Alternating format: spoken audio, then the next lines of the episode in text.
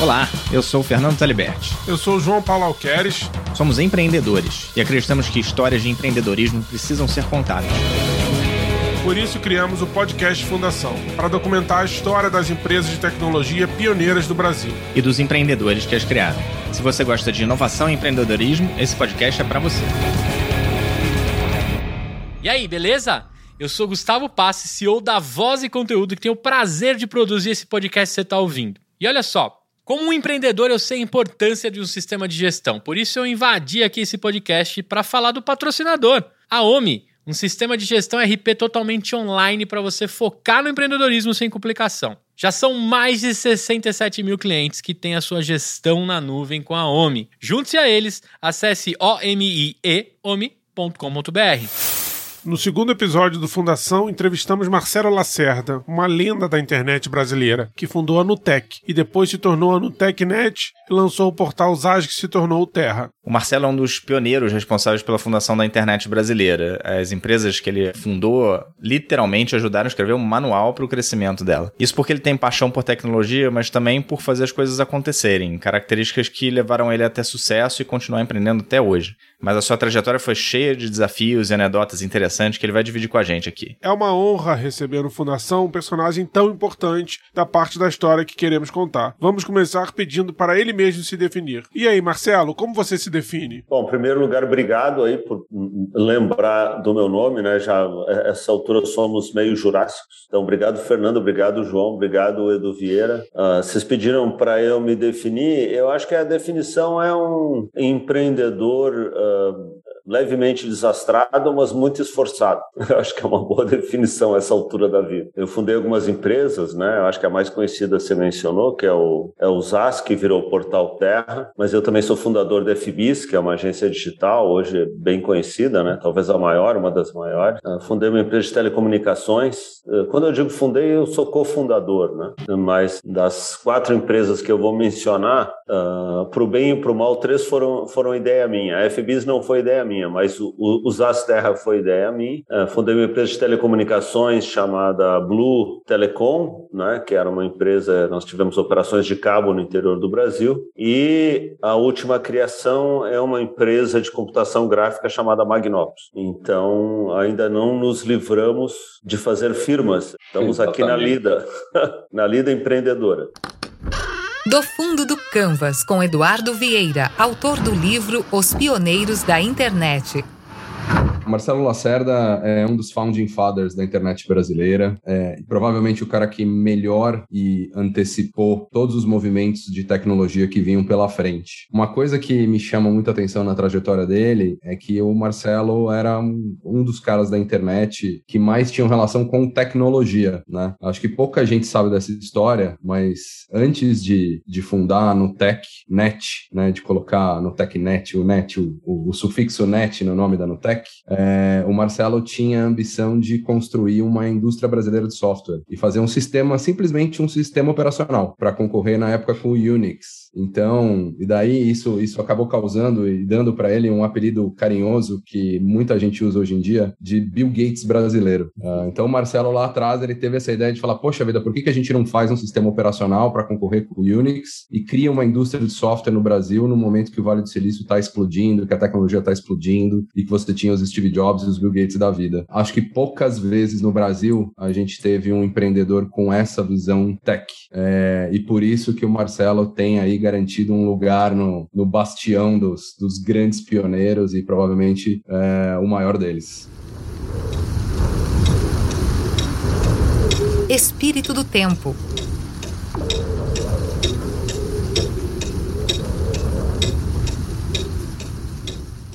Olha, eu gostaria de voltar em 86, quando, pelas minhas contas aqui, o Marcelo saiu da faculdade. Se não foi nesse ano, por favor, já me corrija é, com a fundação da, da Nutec. Então eu queria que você me transportasse para lá, Marcelo, e falasse um pouco do que estava que estava passando pela sua cabeça aí na saída da, da faculdade. A Apple tinha acabado de lançar o, o Macintosh, né, popularizando aí, nem tanto porque custava bastante caro, mas popularizando o microcomputador em casa. E pela sua cabeça o que estava passando? Legal, então uh, pode ser 84? Pode Pode ser 84. É, uh, eu, acho que uma, eu acho que o Macintosh também foi, o lançamento foi 84. Foi em 84. É, então em 84, eu tava, eu tava, uh, já tinha iniciado minha vida profissional, foi quando eu saí, e aí foi o, o, a saída da faculdade, quando eu saí da Edisa, que era uma fabricante de computadores, e que eu tinha trabalhado nos sistemas uh, DOS, na verdade, era CPM na época, era, o DOS ainda ainda estava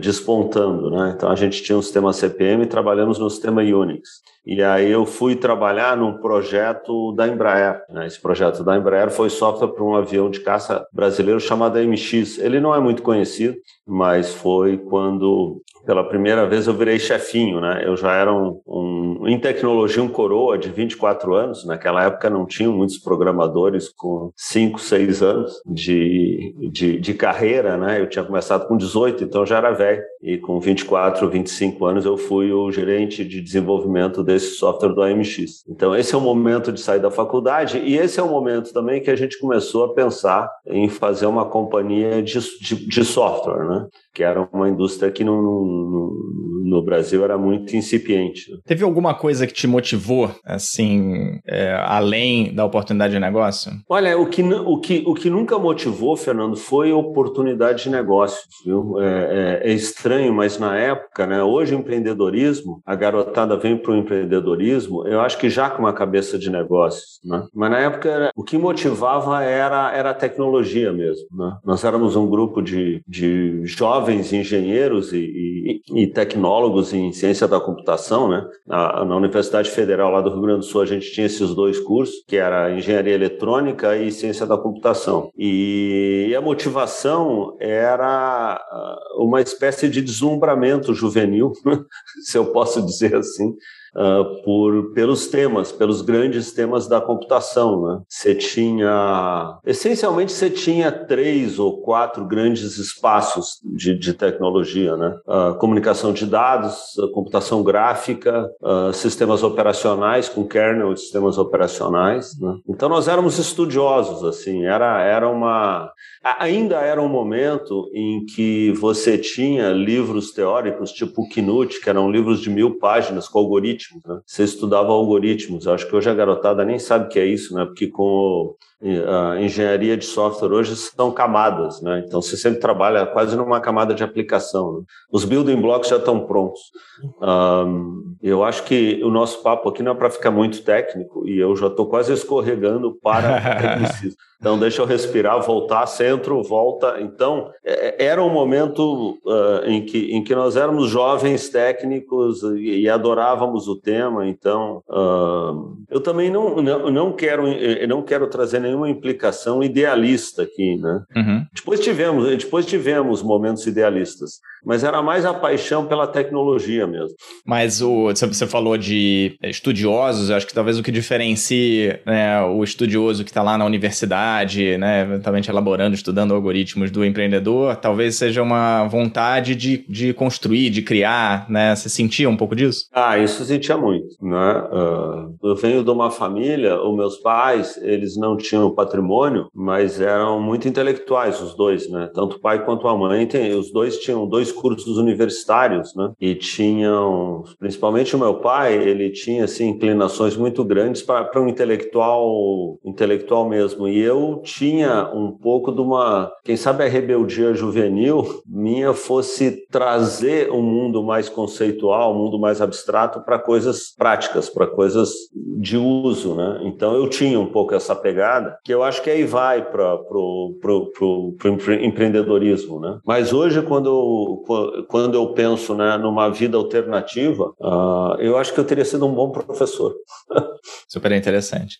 Tem falando em professor, né? Tem alguém algum empreendedor que foi uma referência, foi uma influência para você? Ah, tem vários, vários. Assim, eu caras que eu acho muito especiais, eu acho o Charles Simone. Uh, para mim é a quintessência do do programador brilhante, né? Uh, obviamente, né? Os grandes ícones, tipo Steve Jobs, né? E agora tem um rapaz que eu acho que é um misto de Charles Simone. Charles Simone é um programador. Ele, ele, ele é o cara que cuidou da divisão da divisão de aplicações da Microsoft em Seattle. É aquele é a história famosa do menino de nem sei se não é da Polônia ou da Tchecoslováquia que, que, que cai em Stanford ou alguma coisa assim né? E, e gênio, né? O cara é gênio. Para mim, eu ia falar o misto de Charles Simone com, com Steve Jobs, uh, que é outro, obviamente, ícone, né? Esse é um rapaz novo aí que chama Elon Musk, que porque o Elon Musk ele, ele tanto tem, eu acho, a latitude, né? A, a, a, a profundidade de, de produto, uh, mas ele também é um técnico brilhante.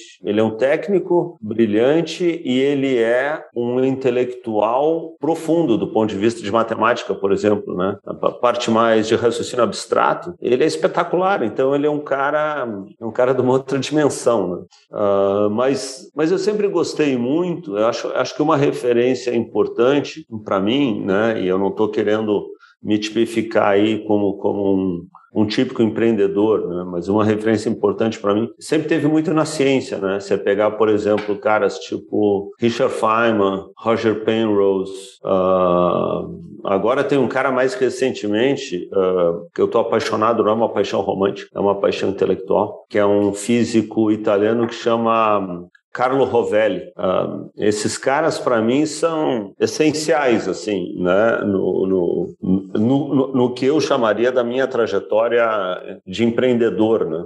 Acho que eu sou um empreendedor meio, meio, meio intelectualoide, assim. Eu não, eu não sou um puro sangue. Interessante, porque essas referências todas que você trouxe caracterizam muito isso, né. É, até o Elon Musk, que é uma referência muito mais atual, né, não é uma pessoa que tenha te influenciado lá atrás, mas o Richard Feynman e o, e o o, Rovelli, eles têm muito isso que você falou, de trazer uma coisa teórica para a prática, né? Para para simplificar, né, e para trazer para o nosso dia a dia. Super interessante. As, das experiências que você é, que você cita, a gente consegue ver em perspectiva que você estava sempre é o primeiro a pular no mar. Eu vou começar a usar aqui algumas analogias porque a gente leu que você é do universo do surf, é, que você é sempre é o primeiro a pular do, do, no mar. Então a gente tem até dificuldade de pensar em concorrência quando você entra nesses mercados. Era assim mesmo? Você estava habituado a entrar nesses empreendimentos? Uma empresa de software, né? Você vê lá no, no no início dos anos 80, é, até antes, acredito, da reserva de mercado, uma, aí depois uma, uma empresa de internet foi a pioneira, é, junto com o UOL, né, em 96. Aí depois, essa empresa de AR e, e VR. Então, é, eu vejo esse traço, esse fio condutor. Olha, João, eu, eu, eu, eu acho que não há um deslumbramento pelo pioneirismo, né? não querendo escorregar para o filosófico, mas uh, uma vez eu li que o, o grande uh, que, que nós humanos, né, a gente a gente está numa viagem de expansão, né? É uma viagem de descoberta. Então, uh, não é que eu escolho coisas para ser pioneiro. Eu não, absolutamente não me vejo assim. Mas eu tenho uma curiosidade quase patológica sobre algumas coisas. E aí eu vou investigar. E, e a vida me deu um negócio que é um negócio muito raro, né? Porque eu fiz um IPO em Nasdaq com 39 anos. Isso me deu para minha vidinha quase que recursos ilimitados. Então, posso fazer qualquer coisa que me dê na telha. E o que me dá na telha é, é, é, é, esse exercício da curiosidade. Então, acho que isso tem a ver com essas empresas. Né? Você começa a pensar, aliás, é patológico mesmo, você começa a pensar, olha, nossa, que negócio interessante. Quanto mais você vai olhando, se aprofundando, né, uh, mais difícil fica de você fugir daquela armadilha do destino. E aí, quando você vê, você está fazendo um, uma firma nova. E hoje a internet já ajuda, né? Porque o algoritmo te ajuda a fazer você se aprofundar automaticamente, não precisa nem ir atrás, né? Então, para quem gosta de se aprofundar, vive na época certa. É, agora surfando um pouco a, a onda do João, né? O que a gente estava discutindo né, nesse, nessa analogia com o surf é se é, eu acho que tem coisas diferentes que movem cada empreendedor, né? E acho que você, você colocou bem a sua curiosidade, mas a nossa impressão é que a sua curiosidade estava sempre na onda que ainda vem, na, na série que ainda vai começar né? Enquanto eventualmente tem outros empreendedores que estão olhando essa que está aqui que eu tenho que pegar, né? E eu não posso deixar passar. É, você se identifica um pouco com essa analogia? Eu acho que sim, Fernando, mas uh, mas é que, é que, na verdade, se eu puder fazer uma distinção, né, as coisas que me interessam, aqui eu vou criar agora um, um ser um pouquinho conceitual aqui, tá? As coisas que me interessam, elas são mais deep tech, tá? Então, se você pegar assim, eu não quero dar exemplos, mas se você a, a, grande não, a enorme maioria das startups, tá? A tecnologia é um uso. Elas não são empresas de tecnologia. Elas são empresas de execução que fazem alguma coisa interessante, fantástica, né? que traz conveniência, que traz Uh, mais conforto, que traz mais eficiência. Do ângulo deep tech que eu estou querendo dar, elas não são empresas de tecnologia, tá?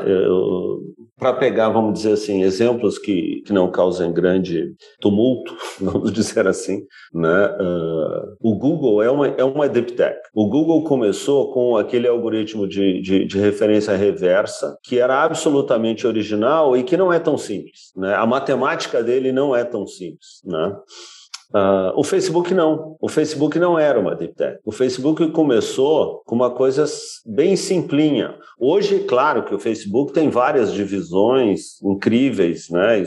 Fazendo coisas, inclusive o, o, o tal do Reality Labs, eu acho absolutamente fantástico, fascinante. Uh, virou um powerhouse deep tech. Mas assim, são duas empresas. Se você olhar a origem delas, né? Se você olhar para as startups brasileiras, eu não consigo me lembrar de nenhuma deep tech.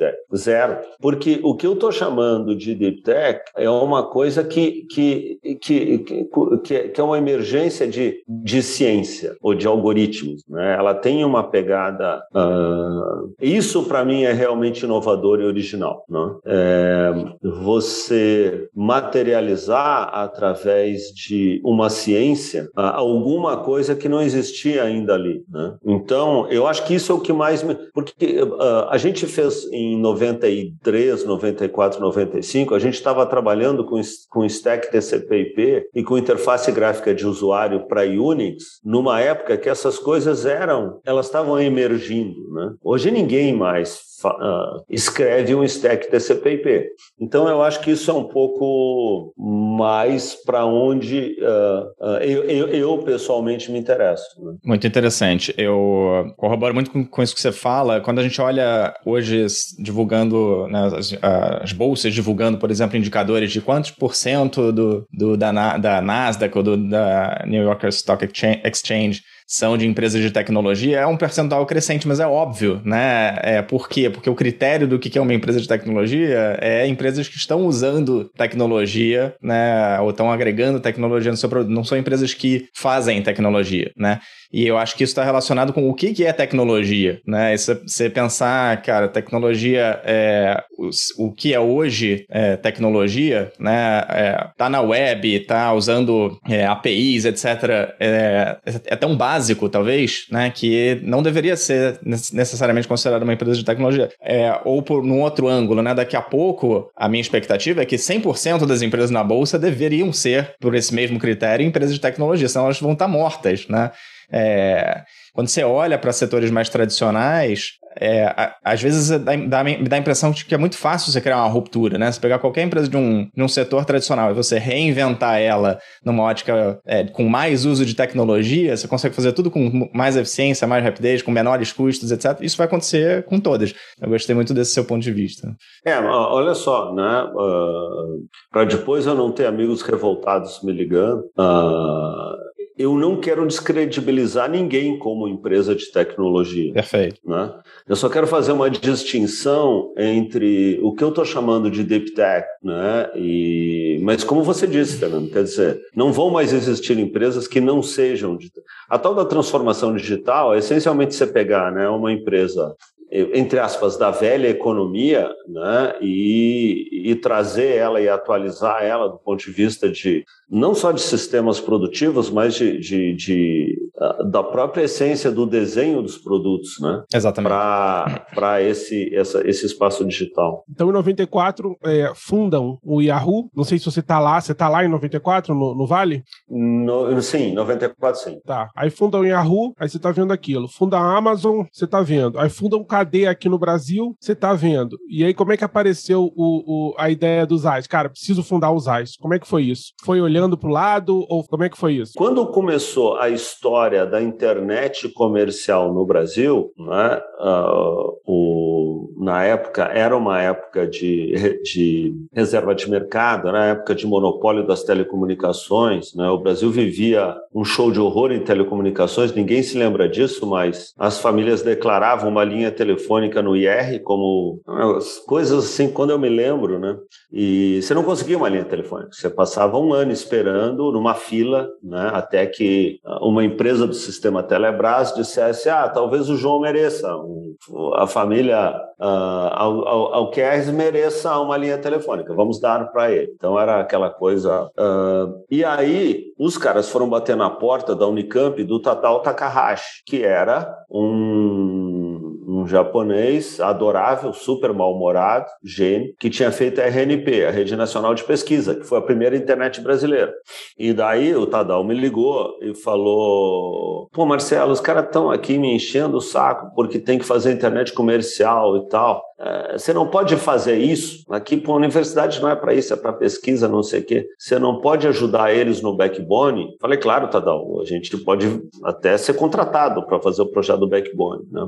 Aí começamos a falar com a Embratel, aí o negócio evoluiu, a gente começou a ajudar no projeto original do backbone da internet brasileira e o Tadal pediu para a gente escrever um manual, como faz um provedor de acesso. Né? Ah, vocês sabem tudo, né? Como é que bota o roteador para funcionar? Funcionar com servidor, não sei o quê. Então, a internet comercial no Brasil começa com a Nutec em Porto Alegre e nos Estados Unidos escrevendo três manuaizinhos que viraram uma espécie de uh, uh, texto base né, de como fazer um ISP. A gente fez isso. Né? Aí, uh, nesse meio de tempo, teve um, um outro. Eu, eu, eu ajudava no no Softex, né, o programa de exportação de software do, do, do, governo federal. É a primeira empresa que tinha feito uma subsidiária nos Estados Unidos para vender software, acho que foi no Tech. Primeira, acho que foi a primeira, acho que foi a primeira, sim. E aí os caras falaram, ah, o, tinha um sujeito, um gênio, outro, outro sujeito espetacular que era ministro, Sérgio Mota que ele ia fazer a privatização, queiram ou não. Né? Esse era um, uma força da natureza.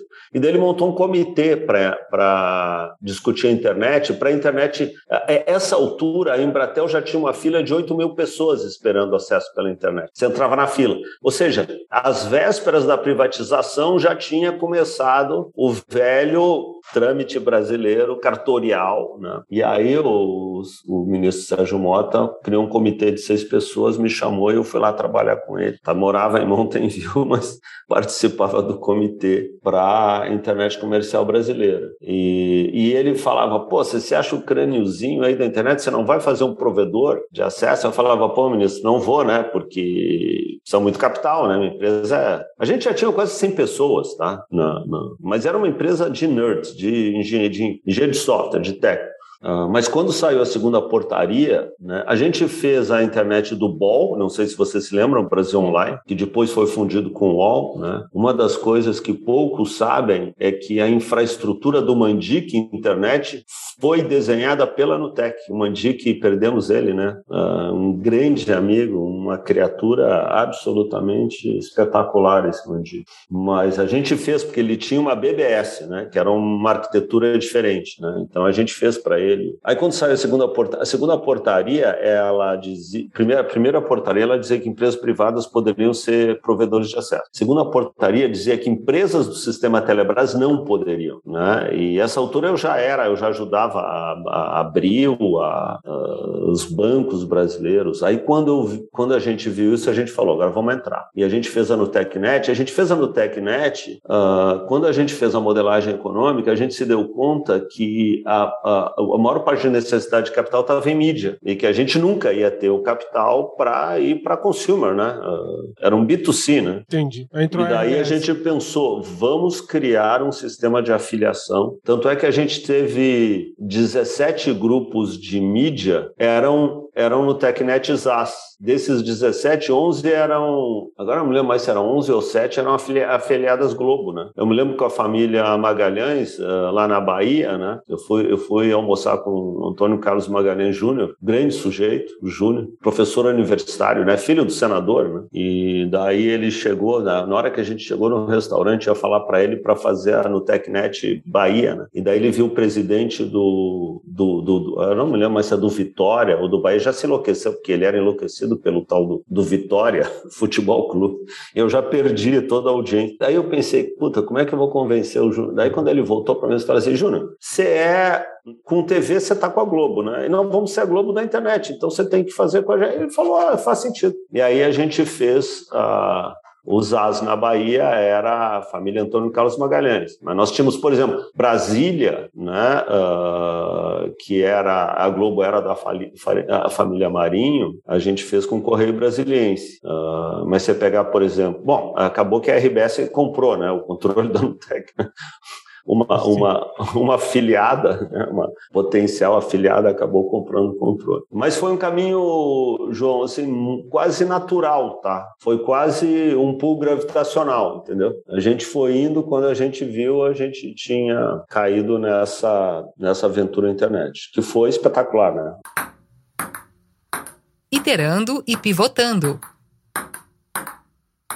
você deu uma excelente deixa aqui que, é, que foi espetacular, né? Qual para você foi o grande momento assim da sua carreira que você é, que você se lembra assim que você estava se sentindo no, no, no, topo? Olha, menino, no topo é que a minha carreira é sofrida, né, Fernando? Parece assim um negócio bacana, né? Uh, os últimos anos, quando eu tenho eu, eu, eu tenho eu tenho falado principalmente na universidade, né? Que eu, que eu, eu sou meio do meio, né? Então eu vou, eu vou lá fazer apresentações de universidade. Os caras pensam assim, né? O que, que é a história de sucesso, né? Ah, então a história de sucesso para mim, pelo menos nos, na, nas minhas quatro firmas, ela é uma sequência de, de vários fracassos com um sucesso final. Então, assim, a dica que eu dou é assim: você vai fracassando, mas tenta não fracassar tão forte que gere dívida. Só precisa de um sucesso, né? Então, quando você fala assim, tá no topo, eu acho que tem um momento ou dois talvez três, né? Um momento que eu acho assim bacana foi o IPO, né? porque era o dia 29 de novembro de 99 e nós, ah, por puro divertimento, né? nós saímos do Four Seasons, que era o Four Seasons novo ali, de, ali em Manhattan. Né? Nós éramos cinco e cada um tinha uma limusine para si. Umas coisas idiota, né? Uh, nós éramos, uh, eu brasileiro, tinha um mexicano e tinha três espanhóis. Então nós éramos cinco limusines indo para NASA. E na hora de apertar o botão, eu apertei. Eles me escolheram para apertar o botão. É uma sensação uh, incrível. É um negócio super. Uh, só tem jornalista, né? Não tem gente batendo pau. Não é sininho, né? Aqueles negócios lá de NICE é super chique. Nasdaq não é assim. É um monte de tela e tem um monte de jornalista e daí você aperta um botãozinho, né? Uh, mas esse foi um momento é estranho, né? Porque, porque cada vez mais eu me dou conta que é a jornada, né? Não é o... A gente está programado, né? Ainda mais a gente tá, essa geração agora é super programada para o resultado, mas não é o resultado. Teve um outro momento que eu acho que foi muito legal quando a gente comprou Laicos, né? Uh, isso foi uma... Depois eu fui duramente punido, mas isso foi uma ideia muito porque porque a essa altura eu estava em Madrid e eu não acreditava, eu pelo menos não acreditava num portal horizontal tipo IA, né? Eu achava que a gente tinha tinha que ir para search, né? E o Lycos era o terceiro search do mundo, né? Era o primeiro foi ano de 2000, o primeiro era o Alta Vista, o segundo já era o Yahoo, o terceiro era o Lycos e o quarto era uma firma nova que era a Google, que de uns meninos que tava ela, se você olhasse a curva, ela já tinha ganho, que ela já estava exponenciando, ela estava abaixo, mas se você você vetorasse ela, ela já tinha. Mas eles não estavam vendo. A gente foi falar com eles, eu fui, né? Com um monte de, de espanhol e um monte de Mackinsey em volta e,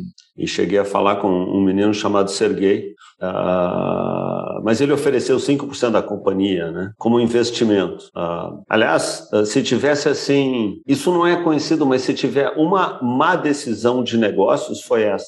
Ever. Ó, essa aí eu acho que deve qualificar para as 10 piores decisões de negócios da história do século. Tá? Não ter 100% do Google. Ah, eu, não, assim, quando o rapaz me falou, bom, isso é outra história, vamos em frente. Mas, assim, esse momento lá de Nasdaq foi, foi. Eu até comprei um relógio, porque no jantar pré-comemorativo, na noite anterior, eu vi que todos os tinham uns puta relógios eu metido. E, e, eu nem usava relógio nessa época, mas uh, consegui, né? Graças a Deus, janta-se cedo nos Estados Unidos. Eu saí direto para uma loja que ainda estava aberta e comprei. Uh, o critério foi puramente preço. Queria ter um relógio.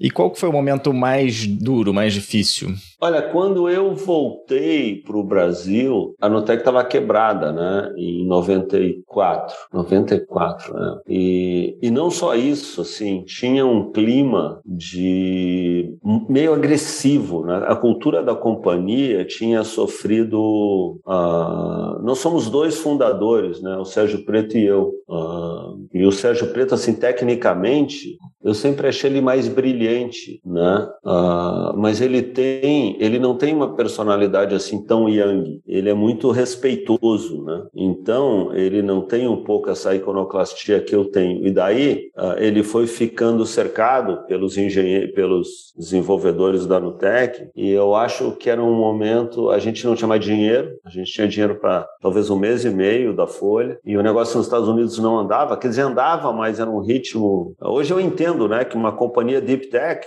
como a gente já era na época, ela precisa de alguns anos de capital, de capital flow, né? Então ver o Preto naquela, ver o Sérgio Preto com dois T's, né? Ver ele naquela situação uh, e a gente é, é, a gente só não quebrou porque não tem dívida, né? Uma companhia dessa não consegue nem dinheiro emprestado no banco, né? Então você não consegue nem quebrar. Mas esse foi um momento muito difícil, assim. O que, que você sentiu nesse momento? Eu acho que o que eu senti foi uma pivotagem mental, assim. Né? Eu falei, agora eu quero ganhar dinheiro. Porque a gente tinha uns idealismos técnicos. E a verdade, né, vou dizer isso aqui, vai só pretensioso, mas não tem como falar diferente. Uh, tinham, eh, haviam companhias que não tinham metade, não vou dizer metade, um décimo do time técnico de tecnologistas que a gente tinha, dos entendimentos que a gente tinha, uh, que por puro mais capacidade de comunicação, né, uh, para eles eram muito mais marketroids do que a gente e eles tinham resultados muito melhores. Aí eu falei, o quê? Deixa comigo. Daí, o, daí o Sérgio Preto foi para os Estados Unidos, né? E, e aí eu reinei uh, enlouquecidamente, né? E quando eu digo enlouquecidamente é algo uh, que tem uma parcela grande de atrevimento, né? Vocês não estão vendo muita timidez aqui né? nesse bate-papo.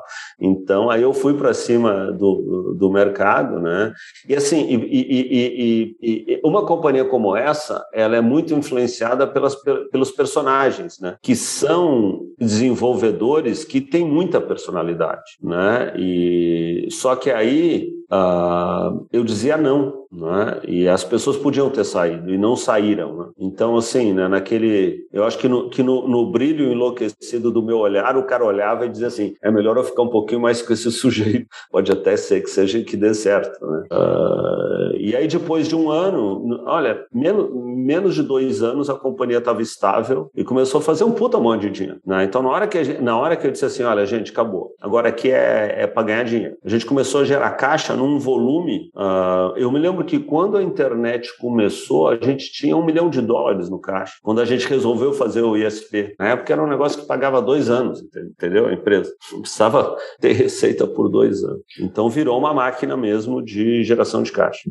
Você falou algumas coisas é, super interessantes que eu acho que se conectam, né? Você falou um pouco lá atrás é, do propósito, né? Um pouco da, da nova geração, mas do que, que é, para você era uma, um lado um pouco mais idealista, mais ligado com a tecnologia. Você falou de uma, de uma trajetória muito sofrida e você falou de um momento de um shift mental que você falou, agora eu quero ganhar dinheiro, né? E eu acho que o empreendedor de tecnologia, é, tipicamente, é, ele está impactado por essas três coisas, né? Ele é muito mais direcionado por, um, por um, uma ideologia, né? É, ele tem uma, uma trajetória tipicamente muito sofrida, né? Trabalha duro, né? E às vezes eu tenho a impressão que é, é talvez até mais sofrido do que necessário. E, e tipicamente o, o pote de ouro está lá no final do, do arco-íris, né? É difícil você pensar que, ah, não, vou. Esse shift mental que você teve naquele momento é muito difícil quando você está numa, trajetória, no meio da trajetória de uma empresa de tecnologia. É, você acha que esse momento te trouxe mais equilíbrio e você, quando você olha para trás, você acha que a trajetória poderia ter sido diferente se você já tivesse uma visão é, melhor dessa necessidade de equilíbrio? Fernando, é, é, o, o, o, eu acho que, eu acho que a nossa história e, e todo o pacote com todos os, os resultados né, uh, é, na verdade, uma história de circunstâncias. A vida humana são só circunstâncias. Né? Claro, uh, a pessoa que você é, mas você também é moldado pelas circunstâncias. Né? É difícil você hipotetizar a partir né, desses elementos de, de abstratos, de, de coisas que não aconteceram. Mas, assim, se o IMAD tivesse dado certo nos Estados Unidos, a, a gente teria feito, acho que, uma Big Tech. Né? Uh, eu não considero a história. É, é, difícil que eu vou dizer assim, mas eu não considero a história da Nutex Asterra, que é o mesmo CNPJ, a mesma empresa, eu não considero essa história. A gente ganhou dinheiro, não temos assim, absolutamente. Mas eu não considero essa história uma história de sucesso empresarial. A gente teve momentos de muito sucesso empresarial, quando no ano 2000, por exemplo, a gente fazia uma aquisição líquida de assinantes por mês de 200 mil assinantes. Tá? Uhum. Isso para uma telco é, é muito alto. Né? Estou falando de Terra 2000, entendeu? Era um negócio absurdo. Né? A gente tinha uma audiência às oito da noite da segunda-feira no Portal Terra, que era maior do que o Estado de São Paulo, a Folha de São Paulo, a Zero Hora, o Correio brasileiro, todos somados. Nós tínhamos dois milhões de pessoas olhando para a capa entre, entre e oito da noite. Né? Uh, nessa época eu contratei, a gente contratou Lilian Vitfib para ser, que era que era âncora da, do, do, jornal da Globo, entendeu? A gente queria. Eu me lembro que uma das coisas que precisava fazer era, e que, e que eu gostava de fazer, mas que era um pouco assim, era quase contratual, almoçar com ela eh, uma vez por semana, né? Eu ia almoçar e eu não tinha tanto assunto assim, né? Até porque meus interesses não eram tanto política, né? Claro, economia, sim, mas... Mas, mas então, uh, isso tudo hoje, eu olho, eu considero assim um grande experimento, né? A gente fez um grande experimento, né? Uh, tecnológico, sociológico, antropológico, you name it. É tudo meio misturado, né? Então, uh, agora, você, você disse uma coisa, Fernando, assim, uh, esse espaço mudou. Eu acho que os empreendedores hoje, a garotada hoje, eles vão atrás dos econômicos, eles vão atrás do resultado, né? mudou muito, né? Aquela minha geração, a gente não tinha, imagina, hoje você tem estruturado no Brasil, e na maioria dos países, mas no Brasil é muito pujante. Você tem uh, um capitalismo de, de, de suporte a inovadores incrível. Você tem um ecossistema com tudo que é tipo de fundo. Você tem os animais né, dentro do ecossistema de, de fundos brasileiros, você tem todos os tipos de. Eu fiz uma conta aqui para os padrões de hoje. É, o ZAI seria, numa avaliação de mercado no final da década de 90, um unicórnio. É, se você coloca a, a inflação. Então, talvez o primeiro unicórnio brasileiro.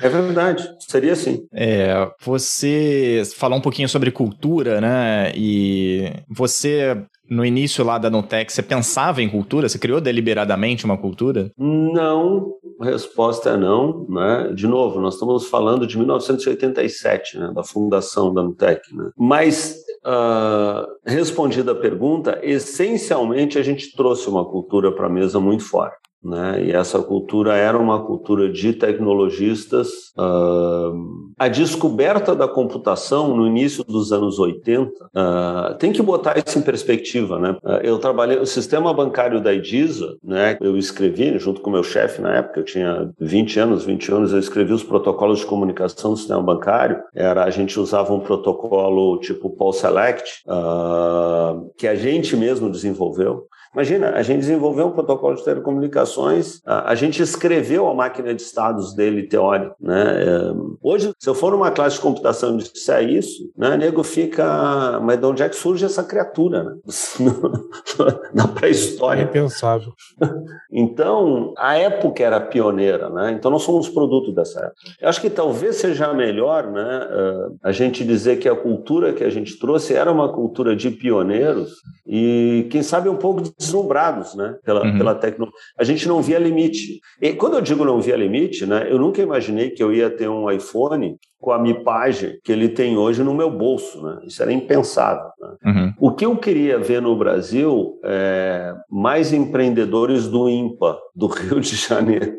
Né? e menos e menos uh, ah eu não quero usar exemplos aqui mas assim uh, você vê e tá certo e, e, e, é espetacular você ter essa, essa garotada toda que está tentando resolver problemas de conveniência né mas eu queria ver um pouco mais de ciência uhum, entendo Agora, só voltando um pouco para a questão da cultura, né? Você falou, é, quer dizer, você não criou deliberadamente, mas pelo que eu entendi da sua resposta, a sua empresa, né, o pessoal absorveu a cultura da liderança, que é o, que é o normal, né? Ela, que era muito forte. ela emerge, né? Então, ela, ela virou Perfeito. um reflexo de vocês dois.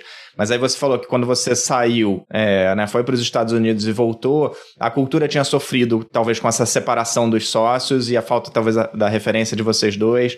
Você sentiu um pouco esse processo e nesse seu retorno você fez esse esforço de é, não só dar uma guinada nos negócios, mas também é, um, fazer uma mudança da cultura, uma retomada? É, uma retomada é a palavra, né? Uh, eu acho que eu acho que eu me senti até meio culpado, né? Porque uh, nós, nós somos muito complementares, né? Os dois fundadores da Nutec. E tá perfeito, Fernando. Sim, a retomada e ela foi. Uh, ele não foi um processo fácil, mas foi rápido. Ele não foi um processo muito cordial, mas ele foi muito intenso, né? Mas assim, uh, quando eu digo que não foi muito cordial, eu sou muito educado, tá, gente? não, não, é que não é que eu ficava tirando objetos nas pessoas e gritando, né? Mas uh, mas você tem que ter convicções, né? Eu acho que eu acho que uma das essências de você estabelecer uma cultura é o exercício das suas convicções. Né? É claro que assim, né? Algumas convicções às vezes beiram dogmas, mas uh, ninguém é perfeito. Incrível. Fernando, deixa eu explorar mais uma questão em relação aos sócios. A parceria com, com, com o Sérgio Preto é uma parceria assim é, que veio de, de, de antes, era um amigo seu de faculdade. Como é que foi, como é que foi isso? Aí, é, primeiro teve essa parceria com ele e aí depois entraram mais sócios. Como é que foi essa. essa... Fala um pouco sobre essa incorporação de mais sócios nesse, nesse, nesse grupo. Né? Primeiro era você e ele, aí depois é, entra, pela nossa pesquisa aqui que eu vi, né, a Silvia e a Sandra, mais na época da NET, né? Da Nutec NET. E, e, como é que foi isso? E aí, principalmente do lado difícil, né? Que eu acho que vai ser bastante ilustrativo para as pessoas que ouvem. É, porque ter aquele negócio de Lennon e McCartney é uma coisa um pouco imediata, né? Poxa, eu vou procurar uma pessoa que me complementa. Uma coisa meio imediata. Mas como é que é o terceiro e quarto sócio e quais são as dores que, que existe, mesmo com o seu Lennon ou com o seu McCartney? O Sérgio Preto, ele era. Uh, quando eu entrei na faculdade, né? Engenharia elétrica, elétrica, na engenharia eletrônica, ele já estava no último ano, ou penúltimo ano, né? ele estava na minha frente. Né?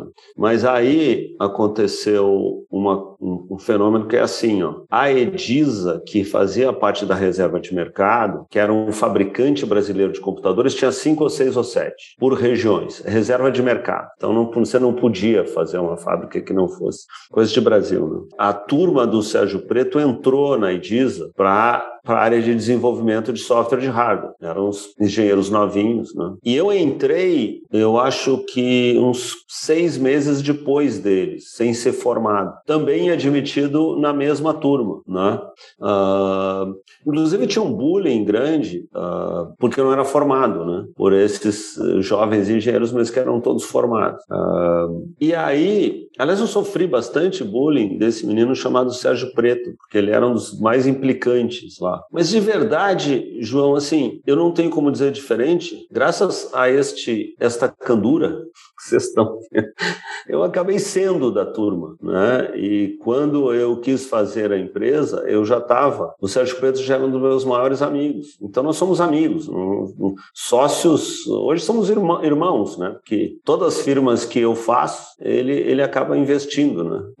Então, uh, então esse é meu grande sócio da vida, assim. Né? Eu tenho duas irmãs, então eu tenho este irmão, né? E Agora, a Silvia veio muito depois. A Silvia era uma executiva do grupo RBS, que quando a RBS comprou o controle da Nutec, eles botaram a Silvia para cuidar, entendeu? Então ela não era sócia, ela ficou sócia um pouquinho antes do IPO, né? Uh, que foi muito benéfico para a pessoa dela. Né? Uh, mas nós tínhamos sócios na Nutec que foram pessoas importantes que a gente foi dando ações, não existia ainda esse modelo stock options. Você imagina, a gente teve um fundo de investimento uh, que é um precursor uh, de venture capital no Brasil, que chama CRP, Companhia Rio Grandense de Participações, que tinha dinheiro até do governo do estado em 91. Os caras botaram 300 mil dólares na Nutec Informática, compraram 10% da empresa. Então, isso, né? Uh, e aí a gente fez esse programa de ações, nem chamava Stock Options, a gente simplesmente era um grant, né? Hoje você nem pode fazer grant, porque isso dá uma variação patrimonial, a pessoa já tem que recolher recolher imposto de renda sem saber que, que vai ganhar. Mas na época também ninguém deu bola para isso, entendeu? Ninguém nem entendia como é. Então a gente simplesmente deu ações para algumas pessoas, né? Uhum. Que são nossos sócios até hoje. Né? Quando a gente chegou no IPO, vários dos meninos nossos tinham participação.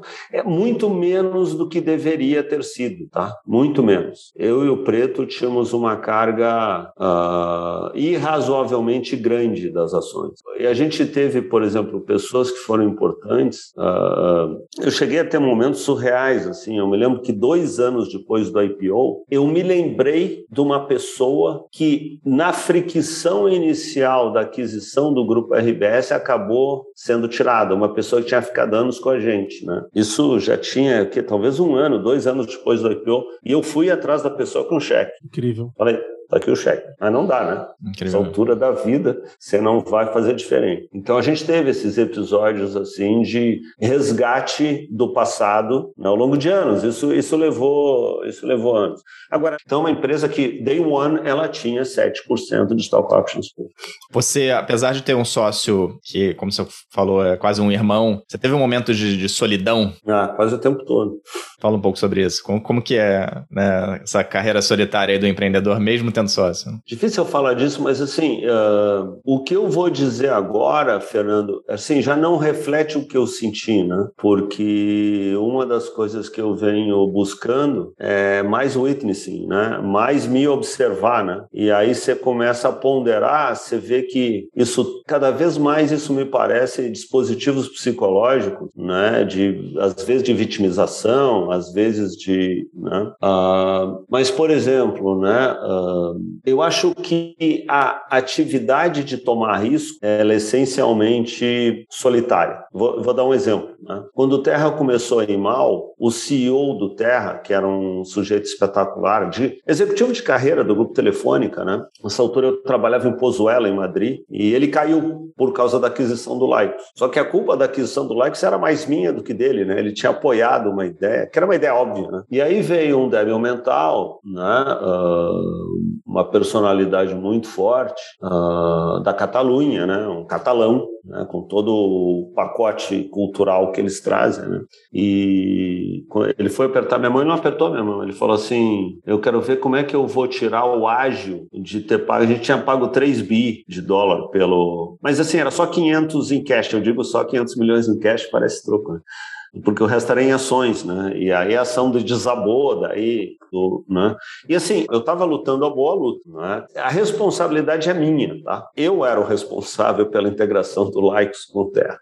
Tá? Já quando eu estava vendo que estava tudo dando tudo errado, num momento desesperado, eu enfiei uh, 40 americanos num avião e levei 120 pessoas para Cities, né, ali um pouquinho no uh, norte, no sul de Barcelona, né, e ficamos lá uma semana para tentar fazer uma integração. Era água e vinho, né, as pessoas não se misturavam. Né? Quando entrava para fazer a visita da, uh, da sagrada, da igreja lá do, do maluco lá, todos os americanos entravam no ônibus, todos os espanhóis entravam em outros dois ônibus, né? nem, nem nos ônibus eu conseguia misturar os caras. Então não estou passando a responsabilidade, mas a verdade, eu estou tentando entender significados como, por exemplo, com paixão, né? não é o que a gente pensa. Você esqueceu a, o é, é, ela não tem uma raiz judaico-cristã, né? Então, se você tem uma empatia de verdade, é na hora que você concorda comigo, você assume comigo a responsabilidade. Mas isso é quase humanamente impossível. Então, os caras te deixam no corner sozinho e, tem, e todo mundo está apontando o dedo para você. Né? E, claro, agora é fácil de ver que eu estou com 61 anos, já passei por todas as turbulências, né? Então, eu vejo assim, o número de vezes que eu fui deixado no corner, né? Mas. Uh também graças aos meus acertos é que estava todo mundo ali podendo apontar o dedo para mim, né? Não é que eu só errava. Então eu acho que esse é, um, é, é, a essência da solidão empreendedora. No final das contas você tem que tomar a decisão e você tem que fazer suas escolhas. Né? E você vai pagar por elas, né? For, for the goods e for the odds. Você falou o, o Fernando, interessantíssimo. Só fazendo um link com o leadership principle que para mim é o, é, o, é o, que eu mais gosto da, da Amazon, enfim, que é uma empresa que chegou onde chegou não foi à toa que é o Disagree in Commit, que eu acho que fala muito disso que você, que você, que você falou, assim, dessa coisa da, da solidão e da dificuldade das pessoas conseguirem chegar nesse common ground de, putz, é, eu tô discordando aqui dessa pessoa, mas eu vou até o final com ela. Quão raro é essa qualidade nas pessoas de genuinamente é, discordarem, mas irem contigo até o, até o final. Quase que uma coisa militar, assim, do soldado que vai pra guerra e, e, e ainda assim coloca a vida à disposição do, do, do país para poder é, é chegar no objetivo final. É, você comentou que ia fazer uma meditação e você falou agora sobre se observar, né? É, que, é, que é uma prática né, que eu acho que deve ter vindo aí do seu esforço de meditação. Quando que você começou a meditar e que diferença que isso fez para você? Ah, olha, eu tenho, eu tenho idas e vindas, né, Fernando? Ciclos, né? Ah, que eu tô mais intenso ou menos, né? Mas mais de 20 anos, eu acho. Mais de 20 anos. Uma coisa que eu gosto muito no surf é que o surf, esportes de alta absorção do seu espaço cognitivo, eles são um tipo de meditação, né? É, se, se, assim, se, vocês prestarem atenção, né? Uh, eu sou um surfista muito afortunado porque como eu surfo desde os 12 anos de idade, tá, gente? Eu tô com 61, então já tô quase aprendendo. Mas assim, o que que tem o problema do surfista, né? Ele sempre vai para uma onda maior, não tem limite. E por que que você sempre vai para uma onda maior, tá? Porque eu acho que existe alguma coisa no psique humano que busca o shutdown do seu diálogo interno, que é a meditação. Então, Uh, você realmente tem que estar no presente. Quando você está, né, quando você dropa numa onda de dois metros em Mentawai ou em Fiji ou, ou, nas Maldivas, esses lugares que a gente gosta de ir, eu tenho uma turma que a gente viaja para tudo que é biboca. Se você não tiver ali, né,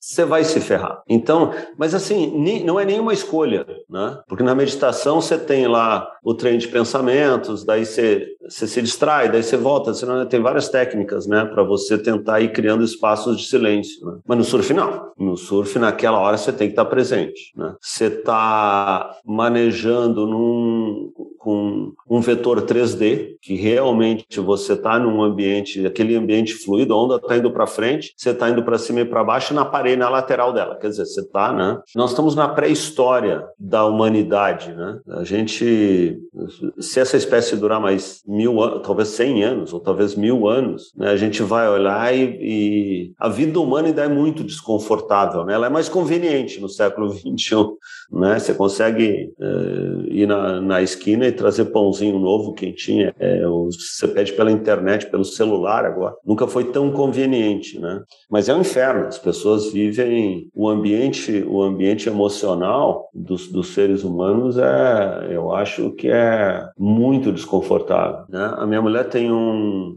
uma coisa que aconteceu no, no, no casal que era o que estava faltando. Ela virou influência, a minha mulher, né? E ela tem um troço chamado Viva Coroa. Uh, no Instagram, já tem milhares de seguidores aí. E ela está explorando, né, como é que um, como é que uma menina bonitona lá, gaúcha do século 20 chega aos passa dos 50 anos e enfrenta esse momento, né, e uma das coisas que eu venho discutindo muito com ela é que agora que a gente começa a ver, quem sabe, alguns spots de sabedoria olhando para frente, a nossa energia vital está caindo, entendeu? É um é lamentável isso, né? Porque a gente queria estar com a energia vital plena, né? Uh, e, com, é, e com esses espaços, né? Uns espaços de calma, né? Uns espaços de silêncio, uns espaços que você começa a notar algumas outras coisas que são mais sutis e que uh, no, na intensidade do, da vida cotidiana você perde dia após dia após dia. Não sei como é que a gente caiu nisso aqui. Não, Acho que a gente, a gente criou as nossas próprias loucuras, né? As nossas próprias neuroses. A gente teve a oportunidade de se conhecer brevemente antes aqui dessa nossa conversa, e você falava dessa patologia, né? E a patologia é uma coisa extremamente interessante, porque é algo que você não consegue, é uma condição quase que você tem, que você vê o mundo quebrado, que você precisa mudar alguma coisa, que você não consegue que as pessoas te digam o que você tem que fazer, uma coisa que você não consegue é, fazer diferente, né? E muita gente sofre sem saber que isso é empreendedorismo, é uma característica de alguém que precisa empreender, né? Como que isso, queria que você explicasse, assim, esse, que, quando você se refere à patologia, o que, que é essa patologia é, para você e deixasse esse, esse conceito para a gente. Que, assim, do, do, do o, o, o, uso né, da palavra patologia, ele é um uso brincalhão, né, João? Se a gente for para o nível de abstração mais profundo que eu consigo enxergar, o que, que acontece, né? Contraste e diversidade é o que gera energia, né? Esse é o problema da segunda lei da termodinâmica, né? da entropia, né? A alta entropia é morte, né? O exercício da sua paixão, da sua vontade, da sua curiosidade uh, é o moto propulsor da ação. Né? Então, eu brinco que é a patologia, mas assim, eu não veria muito outro jeito de viver a minha vida, né? falando aqui de cada um de nós. Né? Então, assim, né, olhando para vocês aqui, o que, que leva você, João e Fernando, a estar tá aqui? Né? Uh, existe algum impulso que gerou esse momento aqui, né? e esse impulso é uma viagem de descoberta. Né? É uma... Então, eu acho que uma das coisas que eu, que, que eu tenho pensado muito é que uh, a tirania da vida econômica das pessoas hoje, você vê que você pode passar 10 ou 20 anos absorto numa coisa não envolvente, talvez que você nem quisesse fazer, né? Talvez a maioria né, das pessoas viva numa região de vida que não é uma região apaixonante, né? Então eu acho que nós que estamos aqui, né, nós temos buscado essas paixões, entendeu? Nós temos buscado, eu tenho certeza né, uh, olhando, olhando para as carinhas aqui, né, uh, que nós estamos numa viagem de descoberta, entendeu? Essa viagem de descoberta é, é, a patologia, mas assim, eu não vejo um outro propósito humano possível, pelo menos né, dentro das minhas limitações. Aqui. Eu, então... particularmente, me identifiquei muito com o conceito da patologia. O meu único receio é minha mulher achar que tem cura. Não tem. Exatamente. Uma, uma coisa importante é você de, de, deixar ela pensar que tem, tá, Fernando? uh, aqui já entramos na, na região dos palpites não solicitados e irresponsáveis. Marcelo, a gente tem um dos, uma das grandes motivações da gente fazer o, o, podcast Fundação é a gente fomentar um pouco o empreendedorismo. Né? Eu entendo que tem muita gente que deve estar ouvindo a gente que é, sonha ou está nessa jornada. O que, que você acha que você deixa da sua trajetória que você gostaria de dizer para esse empreendedor novo ou para esse aspirante a empreendedor? Eu acho que essa geração nossa, que é sem dúvida uma geração de pioneiros, ela permitiu a montagem de uma estrutura de empreendedorismo. Hoje essa estrutura está pronta e ela está cada vez mais, cada vez mais eficiente, tá? Então, uh, sim, foi uma estrada de terra, tá? Uh, mas eu não vejo assim grandes méritos né, em ter. Eu preferia não ter tido a estrada de terra.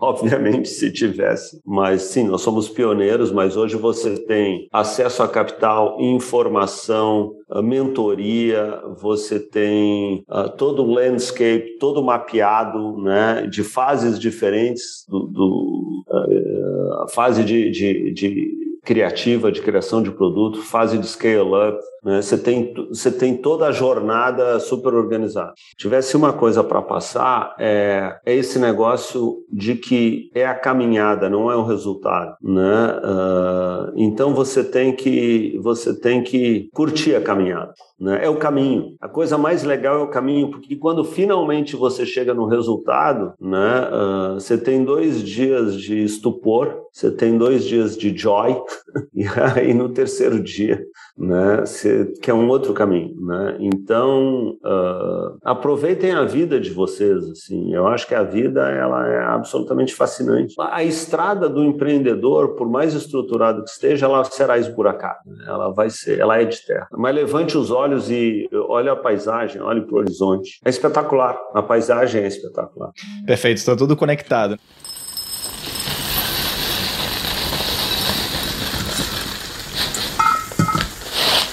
Quem quer cereal de café da manhã?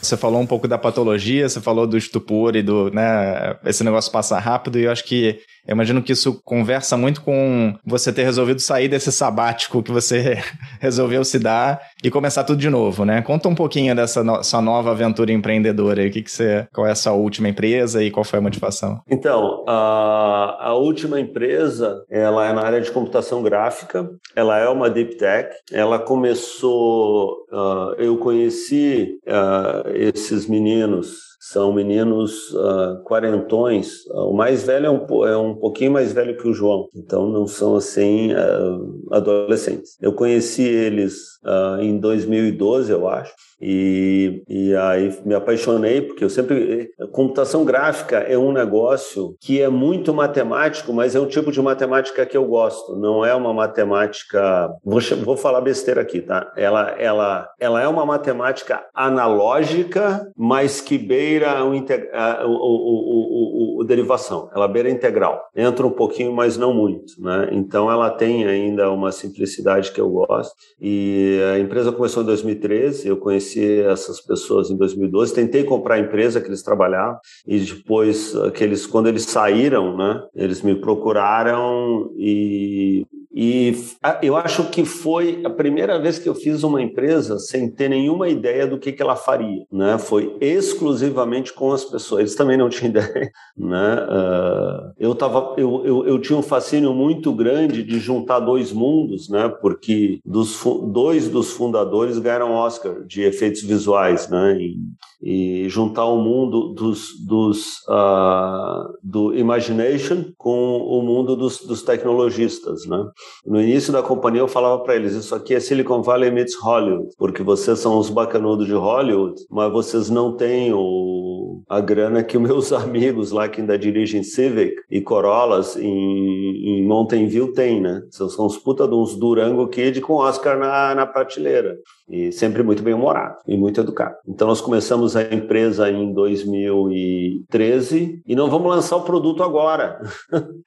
Passou já oito anos, já estamos no oitavo ano e a gente vai lançar o primeiro produto agora. A gente tem hoje 150 pessoas em Los Angeles, já é uma empresa que tem né, um determinado porte e nós compramos agora um, uma empresinha também de programadores perto de Londres, em St. Albans, e lá a gente já tem quase 40 pessoas. Então nós estamos nos aproximando de 200 pessoas. Uh, e nós temos gente, tipo assim, né? O, o, Ben Grossman e o Alex Henning ganharam Oscar com o Martin Scorsese, né?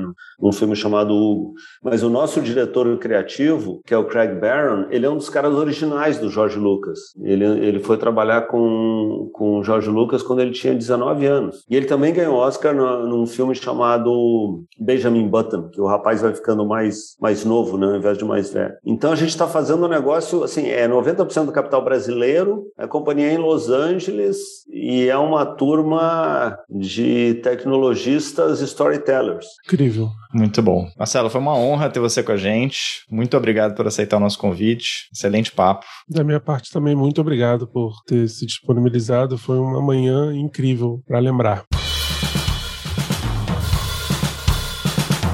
Este episódio foi produzido pela Voz e Conteúdo e teve o patrocínio da OMI. Faça como mais de 67 mil clientes. Acesse OMIE, omie.com.br e traga a gestão do seu negócio para a nuvem.